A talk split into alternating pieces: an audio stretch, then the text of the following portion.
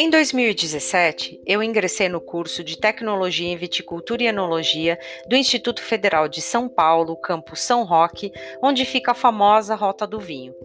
Durante o curso, eu fiz uma viagem de férias a Santa Catarina e conheci a Vila Francione, a única vinícola que visitei naquela região me apaixonei pelos vinhos e principalmente pelo lugar. Comecei então a sonhar em fazer um estágio lá, que era um dos requisitos obrigatórios para se formar em enologia. Neste ano, em março de 2020, pouco antes do início da pandemia no Brasil, eu me mudei para Fria São Joaquim, na Serra Catarinense, para um estágio de cerca de três meses. Apesar do frio que eu passei por lá, o estágio foi maravilhoso. Aprendi muito, muito mesmo. Trabalhei muito também, mas eu tive a sorte de encontrar pessoas dispostas a ensinar. E eu convidei uma dessas pessoas para participar deste episódio, o Ney Geraldo Razeira, que é diretor de enologia da Vila Francione e que, juntamente com o Edson Andrade, que foi o meu orientador de estágio, foram as pessoas responsáveis pelo meu, digamos assim, batismo no fantástico mundo da enologia. Olá, olá! Seja muito bem-vinda, seja muito bem-vindo. Eu sou Adriana Cardoso, jornalista e enóloga, e este é o podcast Taninos e Afins, um podcast com informações, histórias, dicas, gentes e, claro, muito vinho. Neste episódio, nós vamos falar sobre a história da Vila Francione, sobre os vinhos de altitude, afinal, o que são, como são os vinhos produzidos com uvas cultivadas em vinhedos plantados a 1.200, 1.300 a até 1.400 metros de altitude. O bate-papo com o Ney está muito bacana e é uma verdadeira aula da arte de fazer vinho. Não perca, fique aqui comigo.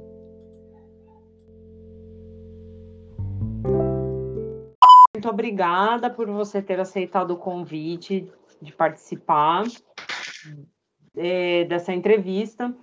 E eu queria começar falando com você um pouquinho sobre, sobre a região aí, né? Primeiramente, assim, queria que você contasse um pouco da história da região, como é que começou a produção de vinho e, e como que a Vila Francione se insere dentro desse, dessa região conhecida como vinhos de altitude?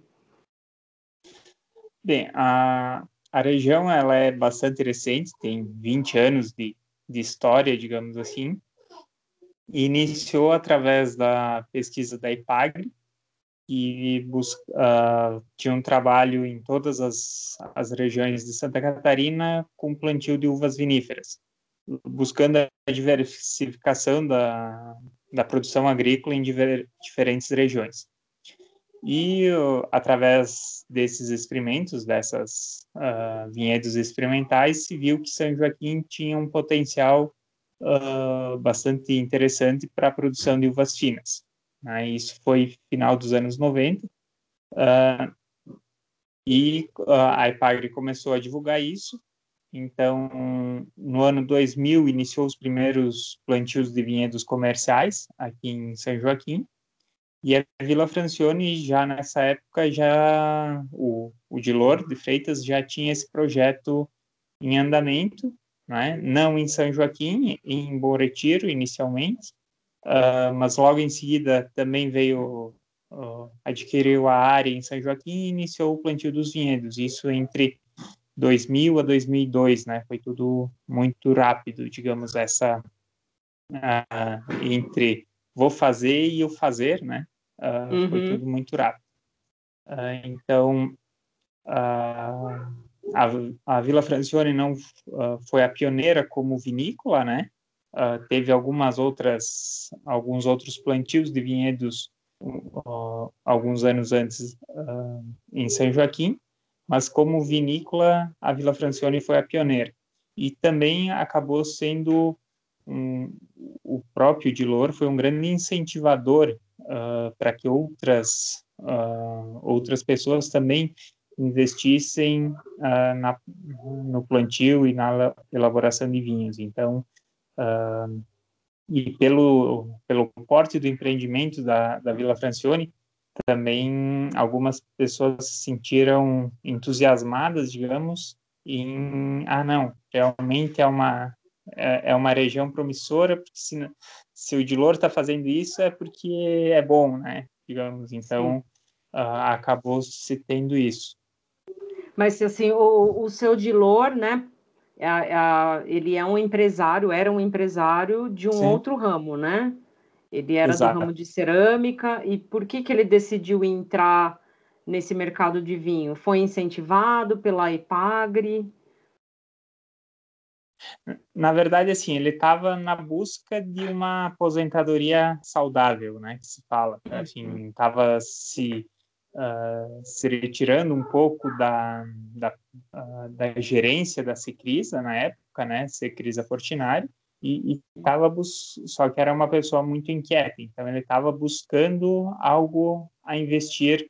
E ele gostava bastante da Serra Catarinense, uma que a, a primeira esposa dele é, uh, é natural de Painel, que é uma cidadezinha próxima aqui a, a São Joaquim, então ele sempre gostou, digamos, da Serra.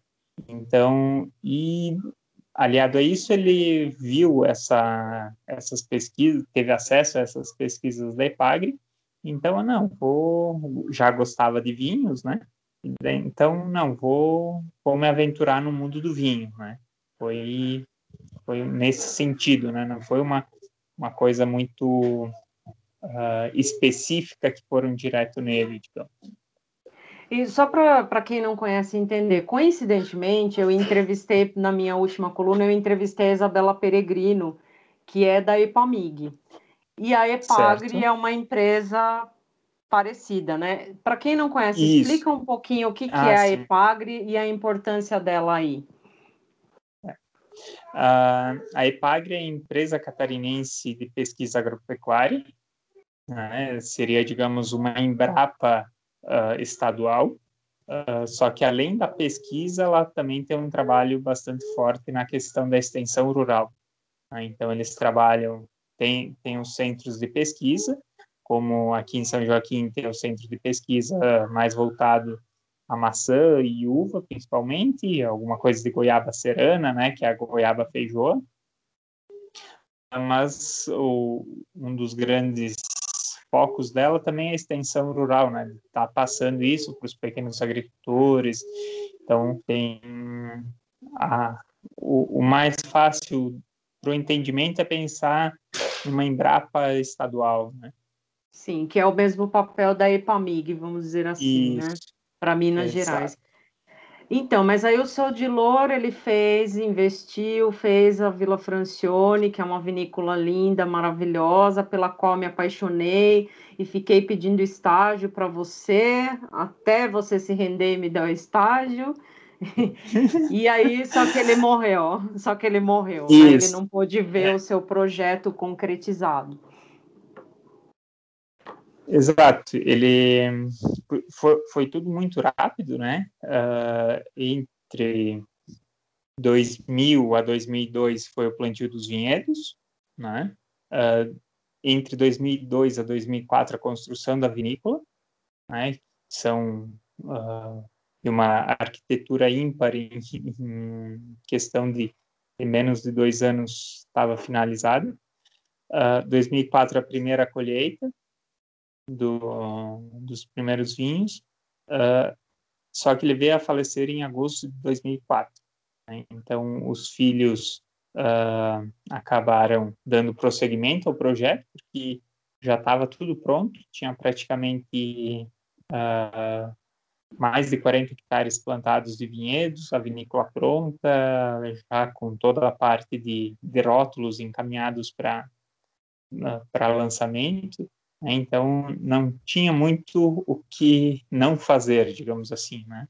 Uhum. Então, uh, foi dado prosseguimento e foi um, uh, um amigo falou uma vez assim, o seu Dilor fez algo irreversível, né? Não tinha uh, não dar mais continuidade. Uhum. E depois que ele faleceu, o que, que eh, vieram outras vinícolas na esteira? Como que foi esse processo? É, na verdade, assim, a, a região hoje conta com aproximadamente 20, uh, 20 empreendimentos vitivinícolas, né? Uh, em isso em São Joaquim, né? Uh, fora as outras regiões consideradas como regiões de altitude de Santa Catarina, que daí envolve mais a região do meio oeste do estado e outras cidades próximas aqui também. Uh, na verdade, teve, uh, que nem eu falei, ele foi um grande incentivador de, de outras vinícolas, além de, de outros projetos que iniciaram até antes uh, o plantio dos vinhedos. Uh, mas a, a maioria deles não tinha, uh, ou, ou até ainda não tem a estrutura de vinificação. Então, a, a Vila Francione foi um suporte no início para esse uh, para essas empresas estarem elaborando seus vinhos. E mas outras vinícolas também foram entrando ao longo do tempo, né? Uh, até hoje tem empreendimentos novos surgindo, né? Uma porque se é muito novo no mundo do vinho, se fala em 20 anos de história, é um volume bastante pequeno, né? É um tempo bastante pequeno para o mundo do vinho. Uh, hoje a região aqui ela se fala em 500 mil garrafas uh, de vinho anual, né, da, uhum. da região. É. 500 mil garrafas é um número relativamente pequeno, né? Se a sim, gente for... sim, sim. Mas para 20 Exato. anos, considerando é, que o vinho é uma coisa que demora muito, né, para ser feito, né? Exato. É, e, o, e uma questão que caracteriza a região também é que todos os empreendimentos eles têm um foco bastante grande na qualidade. Né? Sim. Então, então, isso faz com que não se tenha grandes produções, né? Uma que o, às vezes, em função da, da qualidade dos vinhos, o, o valor agregado a esses vinhos é, é considerável, então não se tem volumes extremamente grandes, né? Você tocou num ponto que é muito interessante, é, que assim, quando eu falo de vinho com algumas pessoas, para quem não é tão fã de vinho como a gente é, e, e você, obviamente, eu nem vou me comparar a você, mas a gente sabe o trabalho que dá fazer Sim. vinho, né? Certo. E, e, isso acaba sendo embutido no preço, porque é algo que Sim. você demora para ver ficar pronto. Sim. Você acha que as pessoas estão começando a entender mais a complexidade desse mercado e dar mais valor para esse tipo de vinho que vocês produzem aí? Você acha que está mudando essa consciência do consumidor? Eu, eu acredito que sim, né? Porque assim, uh, dificilmente o, os nossos vinhos vão ser a porta de entrada do mundo do vinho, digamos assim, né? Uh, uhum. Mas a partir do momento em que ele começa a, a conhecer o, o, mundo do vinho, a, o, todo o processo de elaboração, os diferenciais que se tem durante a elaboração, né? Ele começa a entender que uh, se ele quiser um, algo diferenciado, ele vai ter que pagar algo a mais por isso. No mês a gente lançou um vinho da safra 2011, né? O Cabernet Franc? Não, o Michele, né? Ah, o Michele, tá. É, o Michele foi lançado o vinho da safra 2011. Então, é um vinho que demorou nove anos para ser uh, para ir para o mercado. Né? Então, toda essa uh, esse uh, toda a produção dele envolve um custo, né? E acaba sendo repassado isso, né? Então, uhum. claro que tu vai ter outros vinhos, às vezes da mesma variedade, por cinco vezes menos, digamos, o, o valor desse vinho. Né? Só que daí a produção uh, que teve uh, por hectare, o tempo que levou, também vai ser proporcional, né?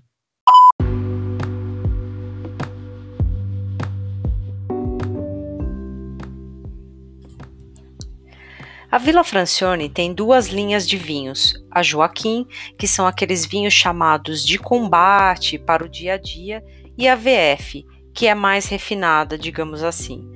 O Michele é parte da linha VF. Para se ter uma ideia do trabalho que dá fazer esse vinho, para essa linha recém-chegada ao mercado, os enólogos fizeram 30 provas do corte ou blend das uvas até chegar nos, nas características originais do vinho. O Michele ficou armazenado por diversos anos em barris de carvalho franceses de primeiro uso, depois seguiu para outros tantos anos engarrafado nas caves. A edição é limitada e as garrafas são numeradas. É um presentão para a Vila Francione que está comemorando 15 anos de existência em 2020.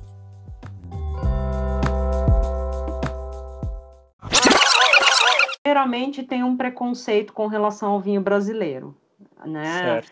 As pessoas ainda não entenderam que houve um avanço aqui na produção de vinho e que hoje o Brasil produz vinhos de qualidade. Mas aí eles acabam fazendo um comparativo com o vinho chileno, com o vinho argentino, que chega mais barato por acordos com o Mercosul e tal.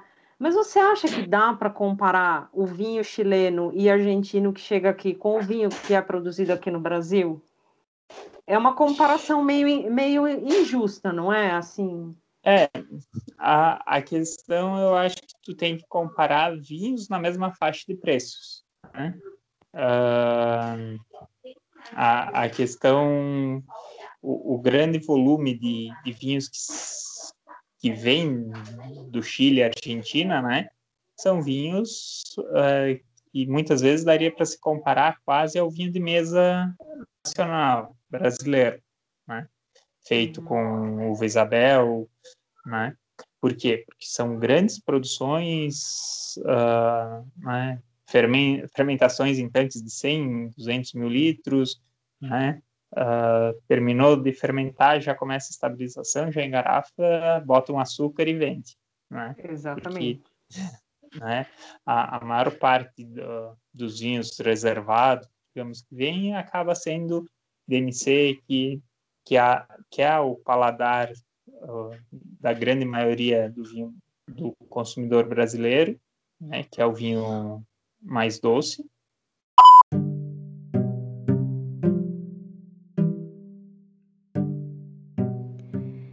vinho reservado, vinho reserva, vinho gran reserva. Tá tudo explicado no meu podcast Entendendo Rótulos.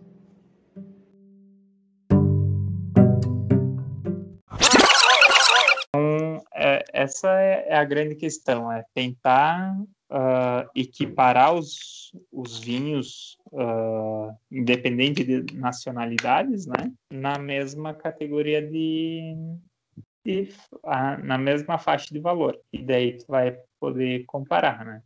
Uhum. Ney, agora falando um pouco sobre vinhos de altitude. O que são vinhos de altitude? E que tipo de vinho é. O que é o carro-chefe aí de vocês na região da Serra Catarinense? É, assim, a, para nós, Vila Francione, o, o, hoje o vinho mais vendido é o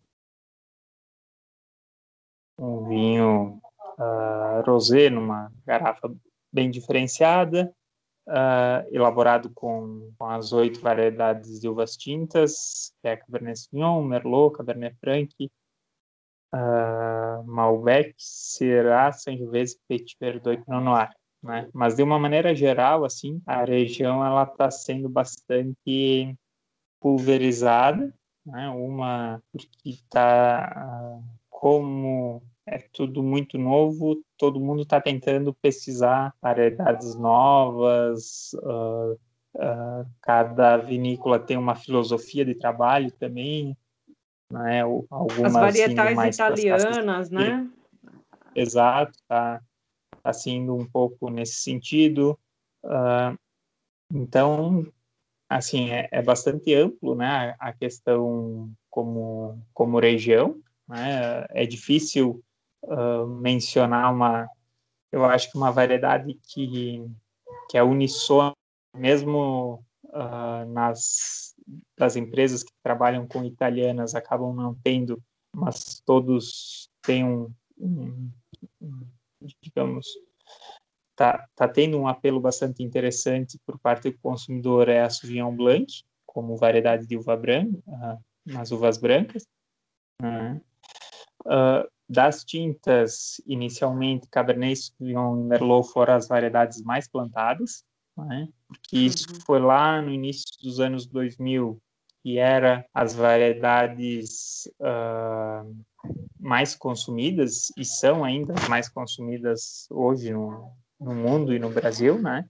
Então, foi também um pouco uh, pela questão comercial e também porque foram a, a Cabernet Sauvignon foi a variedade que, que foi uh, pesquisada pela IPAGRE, então tinha esse suporte técnico, digamos, ó, essa variedade a gente sabe que dá certo, né? uhum. né?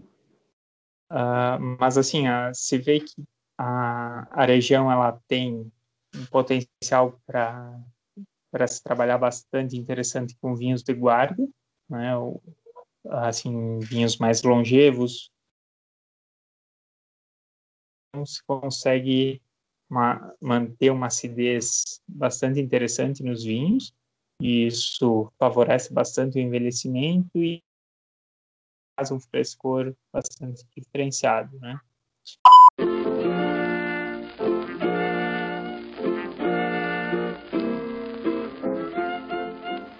Terroir é uma das palavras mais usadas no mundo do vinho e uma das menos compreendidas, a menos que você seja francês. Por essa razão, eu convidei meu professor de francês, Laurent Chemfort, para explicar para a gente o que, que ela significa.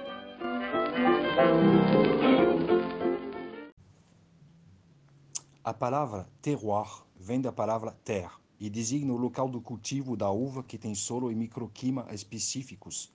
A qualidade da uva e do vinho depende então do terroir.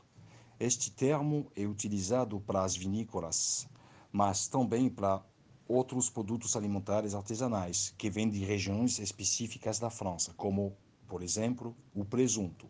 Se chama jambon du terroir.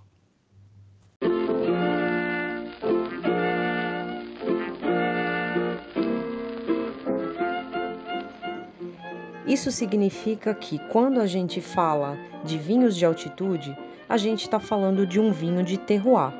Porque, como Lohan explicou, o terroir é um conjunto de fatores como topografia, geologia, pedologia, drenagem, clima, microclima, castas, intervenção humana, cultura, história e tradição, algo que os franceses levam muito a sério. E tudo isso engarrafado.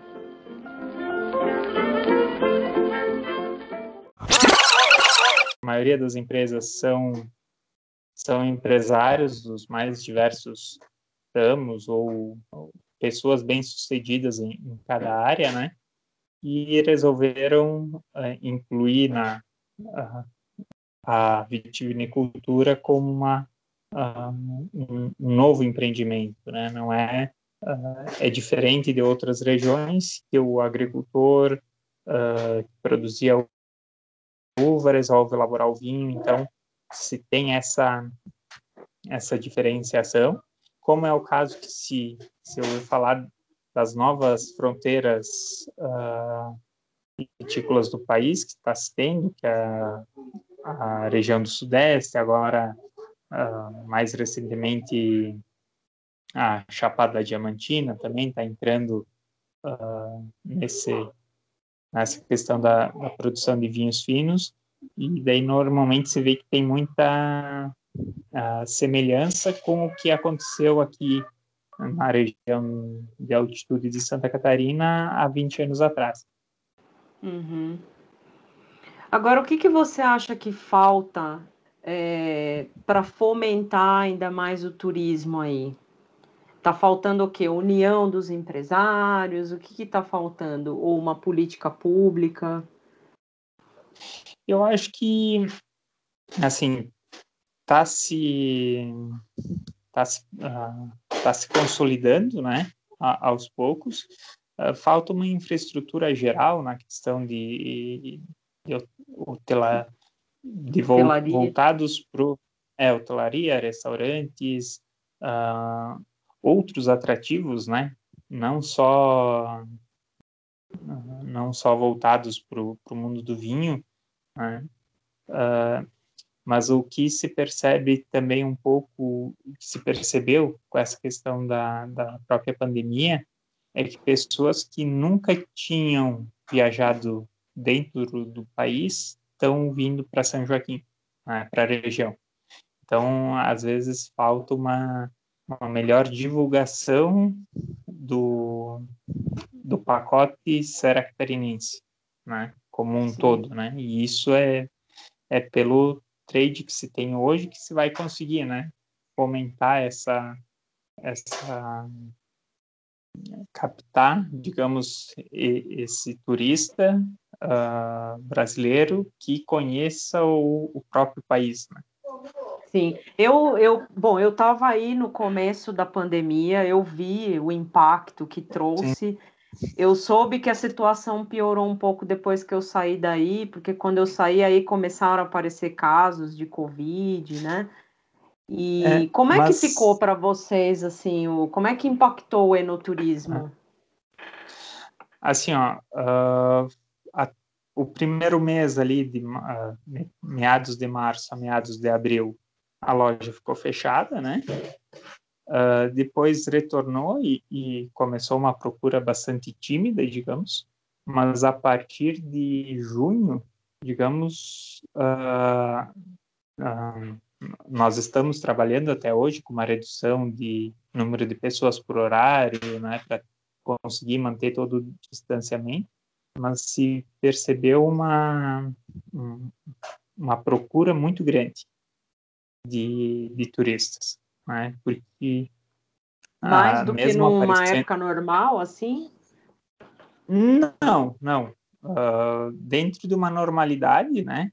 Uh, mas assim mudou o perfil de, do visitante, né? Antes era normalmente o, o turista uh, regional, digamos assim, né? E Uh, agora se viu pessoas de mais uh, de, de, lugares mais longes, com um poder aquisitivo bastante alto, que uh, acabavam vendo na Serra Catarinense um, um local para para se isolar, digamos, né? Hum. Então, porque mesmo São Joaquim ainda tem uma, uma situação bastante tranquila, dá para se falar com relação à pandemia. Né? Uh, claro, teve mortos, mas uh, tem casos novos todos os dias, mas que nem, uh, não, não chegou ainda a 1% da população. aí, tem, aí tem 25 mil habitantes, é isso? Por aí. Isso, isso. É, tá com 230 casos. Ô Ney, agora você, o enoturismo, ele representa bastante para as vendas de vocês, né? Sim, sim. E, e vocês sentiram um terço. E Isso. vocês sentiram o impacto? Já dá para calcular o impacto desse fechamento aí nas vendas de vocês ou ainda não? Assim, o, no, no geral do ano tá abaixo, agora eu não, não tenho de cabeça o, o, o valor, né, uh, que diminuiu, mas assim, perto do que a gente esperava lá no início, é muito pouco. Digamos, a, Vocês esperavam pior, um isso, resultado pior. Isso. Exato. Bom, exato. agora a safra deste ano, a safra foi muito boa, né? No Brasil inteiro Sim. parece que a safra foi muito boa, né? Exato. Para vocês, particularmente, eu vi até que vocês compraram barricas Sim. novas aí. Como é que foi essa Exato. história? É, não, assim, foi realmente foi uma safra bastante interessante, né? Pelo ponto de vista das uvas que, que conseguiram uma maturação bem interessante, bem completa no vinhedo. E então a, a busca é da elaboração do novo vinho de Loura. Né? Então ah, por isso o de Loura ele só mais... tem uma uma edição até agora, né? Isso, só, só, até então só foi elaborado na safra 2009, que foi a, a melhor safra da, uhum. da vinícola até então. E agora estamos na expectativa de como vai ser a evolução desses vinhos nos baris para uhum. ter essa definição realmente, né? Certo. Mas aí esse vinho vai estar no mercado disponível só daqui a dois anos, três anos por aí, para mais, né?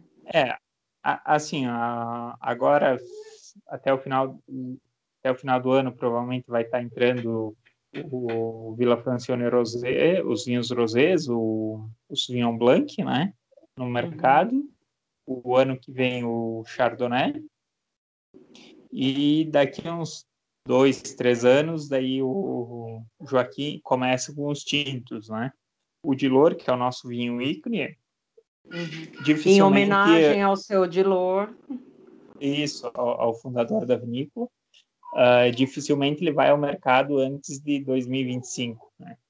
Então, é um vinho que vai, vai um longo tempo, tanto de guarda nos baris e depois uh, guarda em garrafa também antes do lançamento. Então, vai ser um, um, um vinho uh, um processo bastante longo.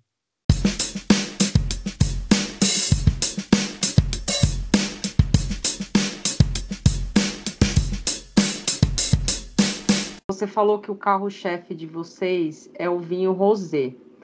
E esse e... vinho, ele ficou muito conhecido como o vinho da Madonna. Certo. Eu queria que você contasse um pouco dessa história pra gente. Tá. É difícil quando não me perguntam isso, né? Ah, ah, não, realmente essa. Uh, a Madonna experimentou um... mesmo esse vinho, né? Sim, sim, sim.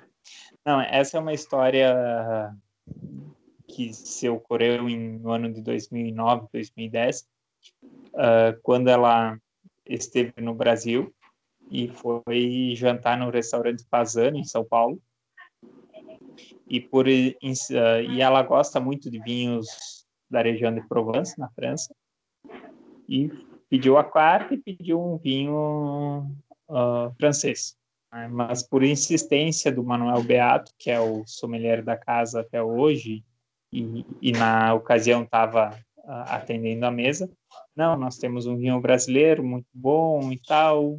Uh, abriu por conta própria e serviu para Madonna, que gostou bastante do vinho e uh, foi o vinho consumido durante a noite. Uh, e na, e o Manuel Beato, naquele período, também tinha um programa de rádio numa rádio de São Paulo, e começou a divulgar bastante isso na rádio, uh, e a vinícola também usou isso como um marketing interno, então acabou se tornando o vinho da Madonna por conta disso.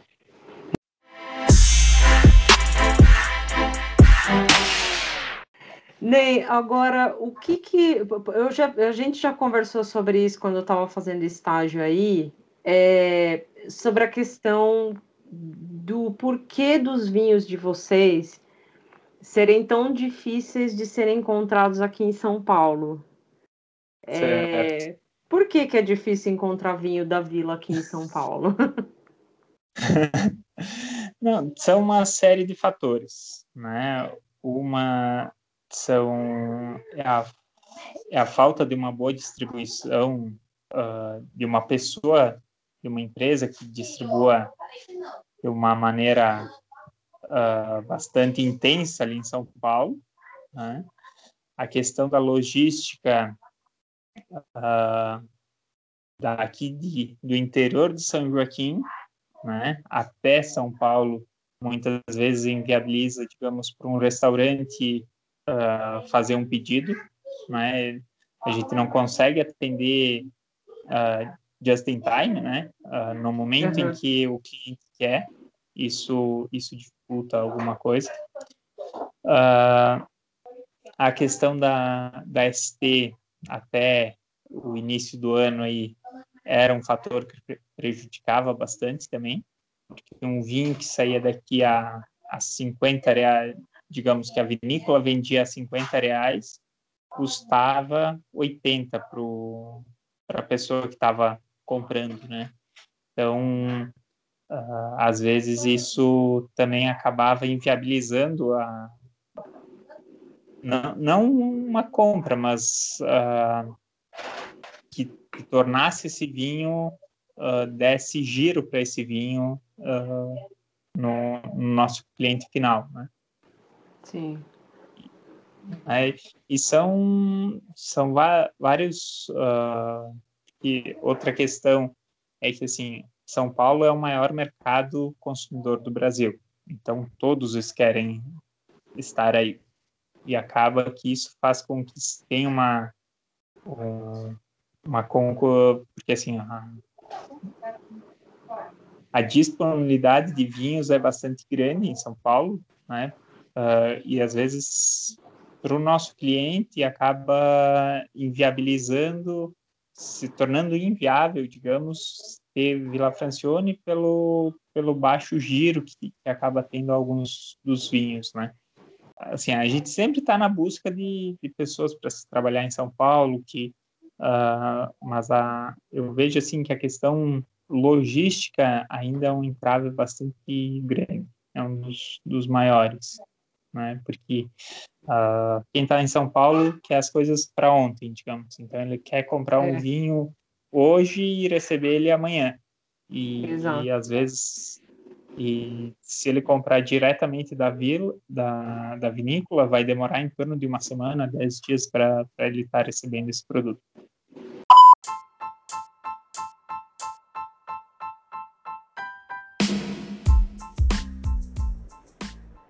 Preço de vinho é um negócio muito complicado aqui no Brasil por causa do nosso arcabouço tributário que é muito difícil de entender.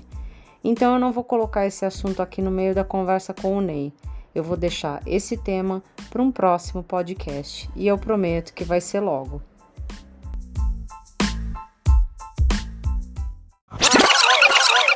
Então vocês acabam ficando mais restritos aí ao mercado do, do sul, né? Rio Grande do Sul, Exato. Paraná, Santa Catarina.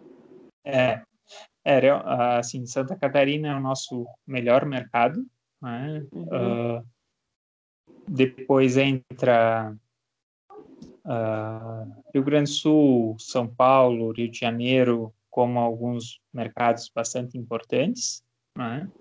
Uh, e tem algumas vendas específicas, digamos, que surgiam no, no Centro-Oeste, até no Nordeste mais recentemente, uh, que são regiões que estão uh, se consolidando, digamos assim, está se iniciando um trabalho, né? E vamos ver como que vai se consolidar esse trabalho ao longo do tempo. Uhum. E para esse ano, né, o que, que vocês esperam aí na, na vila? A, a safra está com cara de que vai ficar boa, mas todas essas mudanças climáticas, o fogo do Pantanal, Falando nisso, o fogo do Pantanal tá chegando aí? A fumaça tá chegando aí? Não, é, a semana que passou ficou um pouco nublada, né? Não se sabe se era nuvens de chuva ou se era a fumaça do Pantanal. Uh, mas, assim, por enquanto está se encaminhando uma safra muito boa. Uhum. Né? Tem, uh, tá, tá se concretizando uh, Né? Isso. Re repita de novo, porque falhou um pouquinho a tua ligação. Tá. Concretizando o quê? A laninha. Ah, né? sim. Então, uhum. isso para uh, o cultivo das uvas é bastante interessante, que a tendência é ter menos chuvas e noi uh, noites mais frias, ter ma maior oscilação de temperaturas. Então, isso para o cultivo uh, de uva para vinho é muito interessante. Consequentemente, para outras uh, outras culturas agrícolas, a tendência é não ser tão bom assim, então uhum. Tem que ser esse cuidado, mas por enquanto está se encaminhando uma safra muito boa. Uh, as brotações estão a todo antecipado esse ano, as brotações, mas estão vindo muito bem. É, é torcer para que essas oscilações uh, de temperatura que é da que são características da laninha também não provoquem algum prejuízo em função de frios extremos.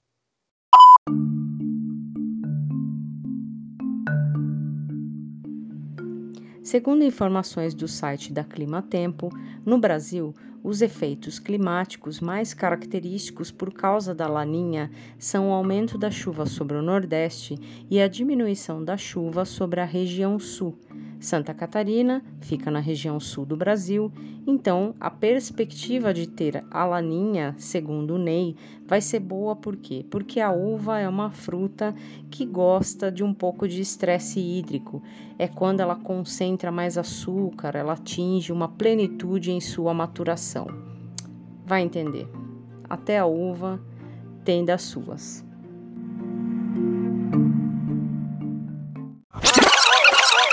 Por que você decidiu ser enólogo? É, é, uma coisa que é tradicional aí do sul, os meninos virarem enólogo, uma vez que. É, bom, você é gaúcho de Bento Gonçalves, Sim. né, para começar.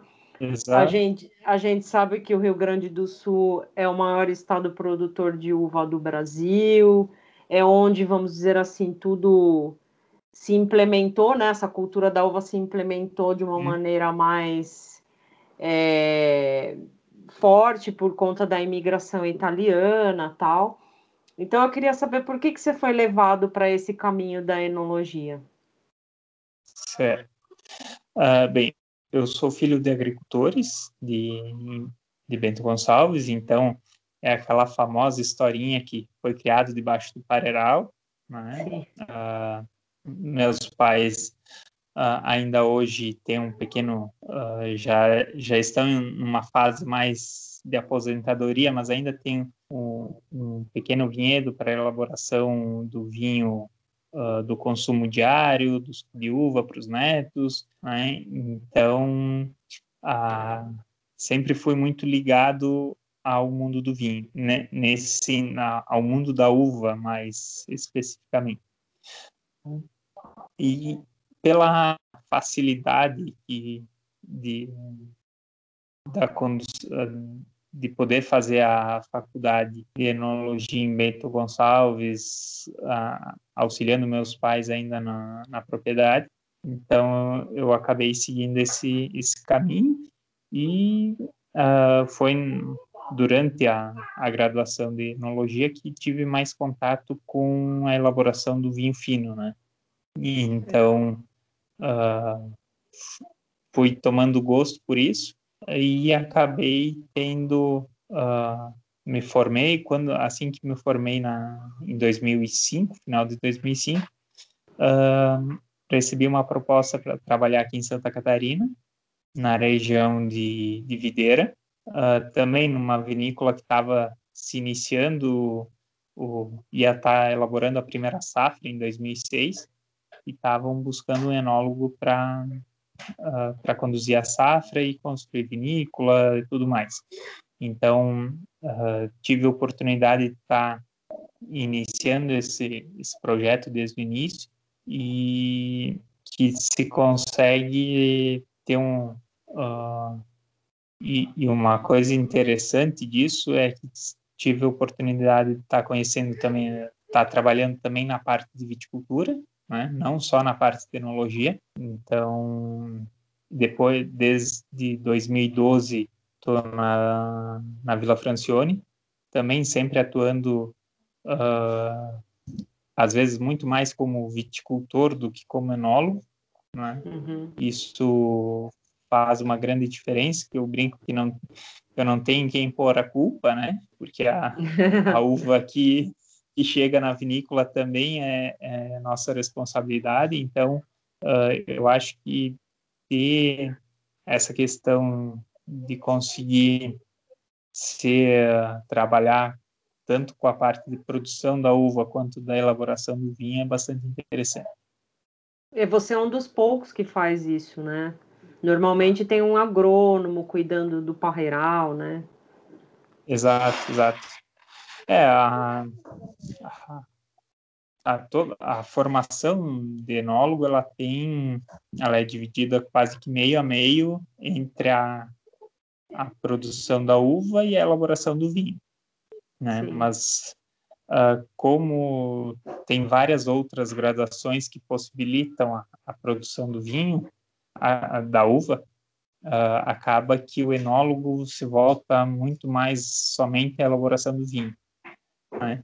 E Sim. com certeza, em vinícolas maiores, não o, o, enólogo não tem como fazer fazer tudo, né?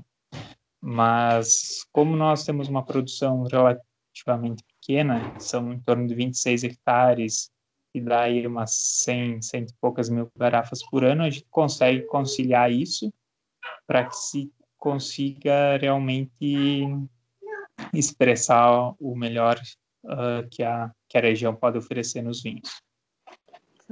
Ney, para terminar, o que, que, é um vinho de qualidade para você?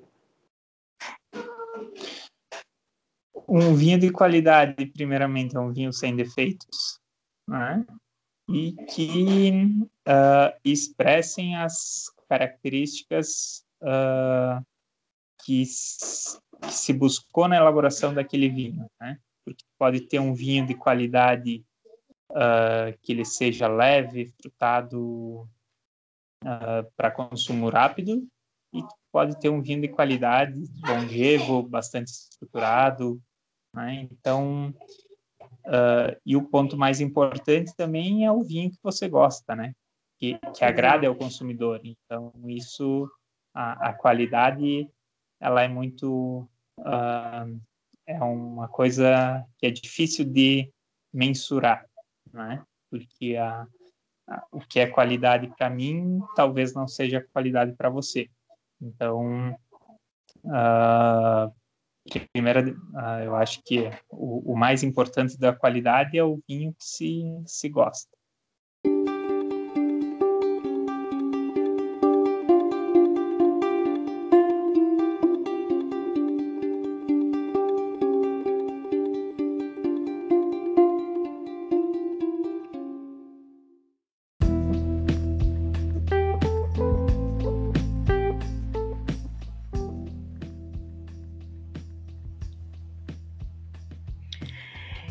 Papo gostoso, não é mesmo? Você deve ter reparado no quanto é difícil fazer um vinho de qualidade. Por isso, valorize o vinho brasileiro, experimente os nossos vinhos sem preconceito. E parafraseando a apresentadora e chefe Rita Lobo, beba vinho de verdade, nem que seja para você gastar um pouco mais com isso. Pode ter certeza, vinho de verdade vai deixar você com zero ressaca no dia seguinte, com zero dor de cabeça, porque um vinho de qualidade leva muito menos conservantes, muito menos aditivos químicos do que um vinho mais simples. E lembre-se sempre: se beber, não dirija e tome água entre uma taça e outra. Até o próximo episódio. Tchau, tchau!